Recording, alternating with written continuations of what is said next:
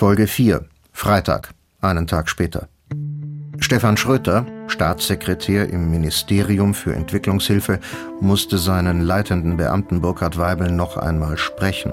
Weibel hatte seit Tagen um einen Termin gebeten und immer wieder nachgehakt. Er wollte ihm die neuen Fakten und Erkenntnisse rund um das Internetprojekt in Burkina Faso präsentieren, für die sich Schröter lieber gar nicht näher interessieren wollte. Aber es ging wohl nicht anders, das hatte Schröter schließlich einsehen müssen. Und? Was ist da jetzt los in Ouagadougou? Problem gelöst? Nein, noch nicht, aber Problem erkannt. Burkhard Weibel schaute seinen Vorgesetzten an. Er blickte dabei ernster als sonst und auch ein bisschen enttäuscht. Das Problem sind Sie, Herr Staatssekretär. Ganz ruhig bleiben, dachte Schröter. Was kann der schon wissen? Der muss das anders meinen. Harmloser. Interessant, Herr Weibel. Jetzt bin ich aber neugierig. Erklären Sie es mir. Die Frau Buchholz aus dem Finanzcontrolling hat es mir erklärt. Burkhard Weibel holte Luft für einen kurzen Vortrag. Also genau die Frau Buchholz, mit der Sie ein paar Monate lang ein Verhältnis hatten. Was jeder wusste. Und jeder wusste, dass ausgerechnet Sie das nicht wussten. Als Sie dann Ihrer Frau in Freiburg doch wieder treu sein wollten, hat die gute Buchholz einen ziemlichen Frust geschoben. Und vor drei Tagen hat sie sich dann bei mir ausgeheult.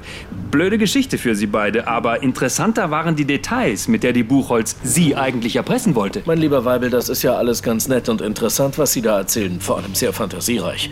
Aber worum geht's Ihnen eigentlich? Um siebeneinhalb Millionen Euro geht's mir und den Leuten vom Projekt in Burkina Faso, denen das Geld fehlt, weil es Bettina Buchholz still und heimlich, aber nicht wirklich geschickt, auf ganz andere Konten umgeleitet hat. Ach, und was sind das für Konten? Es sind Ihre Konten, Staatssekretär Schröter. Schröter atmete einmal tief durch. Ruhig bleiben, dachte er sich, aber harmlos. Hört sich anders an. Mensch, Weibel, das hört sich ja richtig schlimm an. Muss ich jetzt Angst haben? Haben Sie Beweise? Burkhard Weibel wirkte jetzt viel ruhiger. Ja, die hab ich. Ihre Freundin Buchholz hat ein bisschen aufgeräumt und mir sehr interessante Daten, Abrechnungen und jede Menge Belege für sehr seltsame Transaktionen überlassen. Stefan Schröter sah sich seinen Kollegen Weibel sehr genau an. Er versuchte dessen Problempotenzial einzuschätzen und er hatte kein gutes Gefühl dabei. Montag, drei Tage später. Marc Chaparret war jetzt seit beinahe einer Woche in Berlin. Vergangenen Mittwoch war er aus Ouagadougou angereist und er hatte sich eindeutig zu viel versprochen. Auch in Berlin, im Ministerium, konnte ihm niemand erklären, wohin das Geld für sein Projekt in Burkina Faso verschwunden war und ob es jemals wieder auftauchen würde. Er hatte Burkhard Weibel vertraut, aber der hatte plötzlich dicht gemacht, hatte erst nichts mehr erzählt und war dann nicht mehr zu sprechen. Auch von Julia hatte sich Mark eindeutig zu viel versprochen. Sie waren nochmal zusammen ausgegangen, aber das war's dann wohl gewesen. Wieder waren sie in dieser spießigen Ecke in diesem ollen Wilmersdorf gelandet. Und wieder hatte sich Mark gefragt, warum sie ihm nicht das schickere, das bessere, das moderne Berlin zeigte. Das Berlin, in das alle wollten. Er kam nur bis Wilmersdorf und bei Julia auch nicht weiter. Es war ihm irgendwann fast egal gewesen. Deshalb hatte er sie nach dem dritten Glas Wein einfach gefragt. Was ist eigentlich mit dir? Bist du glücklich verheiratet oder verliebt und willst nicht drüber reden? Was soll denn da sein, Marc? Julia hatte tatsächlich nicht bemerken wollen, dass Mark nicht nur sein Projekt und ihre Artikel im Kopf hatte. Du bist hierher gekommen und ich habe dir ganze Abende lang erzählt, was ich über das Geld weiß. Und vor allem, was ich nicht weiß. Ja, aber ich weiß nichts über dich. Und um mich geht es auch nicht. Geht es für dich um Burkhard Weibel? Und wenn? Ja, wir treffen uns, wir sehen uns. Vielleicht sind wir inzwischen wirklich ein bisschen vertrauter als nur einfach gut bekannt. Aha, vertrauter. Besser als bekannt? Mark konnte es nicht bleiben lassen. Er wollte es nicht wissen, aber er hatte verdammt nochmal nachfragen müssen. Und wie sieht es aus? Was soll das genau bedeuten? Genau das und der ganze Rest, Monsieur Chapery, geht Sie wirklich gar nichts an. Mark war allein mit der überschaubaren Rechnung in dem langweiligen Restaurant im spießigen Wilmersdorf sitzen geblieben. Beim letzten Glas Wein war ihm klar geworden, dass das so hier nicht enden konnte. Dienstag, einen Tag später.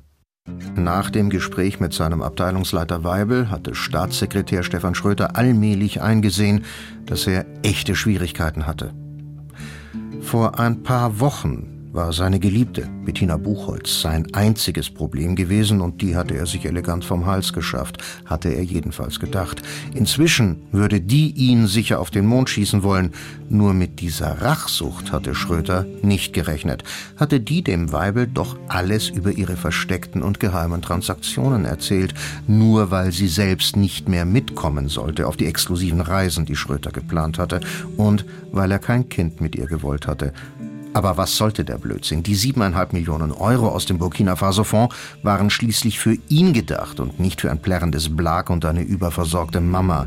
Schröter musste aufräumen, er musste einen Plan machen, er brauchte eine Reihenfolge und jede Menge Nerven. Was soll's? Dachte er. Er war nicht Staatssekretär geworden, weil er übervorsichtig gewesen wäre und dauernd und auf jeden Rücksicht genommen hätte. Minister war er doch nur deshalb nicht geworden, weil die sich für das bisschen mehr Geld pro Monat dauernd rechtfertigen mussten. Und an schwarze Konten trauten die sich gar nicht mehr ran. Über die Sprechanlage rief er seine Assistentin. Victoria, ruf mal im Büro von diesem Weibel an. Frag mal, ob der heute oder morgen Abend Zeit hat. Muss mit dem noch was klären. Weibel hatte tatsächlich am nächsten Abend Zeit gehabt und der Lösungsvorschlag seines Staatssekretärs schien ihm zwar moralisch verwerflich, passte aber sehr gut zu seiner aktuellen Lebensplanung. In der sollte die Journalistin Julia Sondheim eine größere Rolle spielen, und das wollte sich der ansonsten so bescheidene Ministerialrat Burkhard Weibel tatsächlich einiges kosten lassen.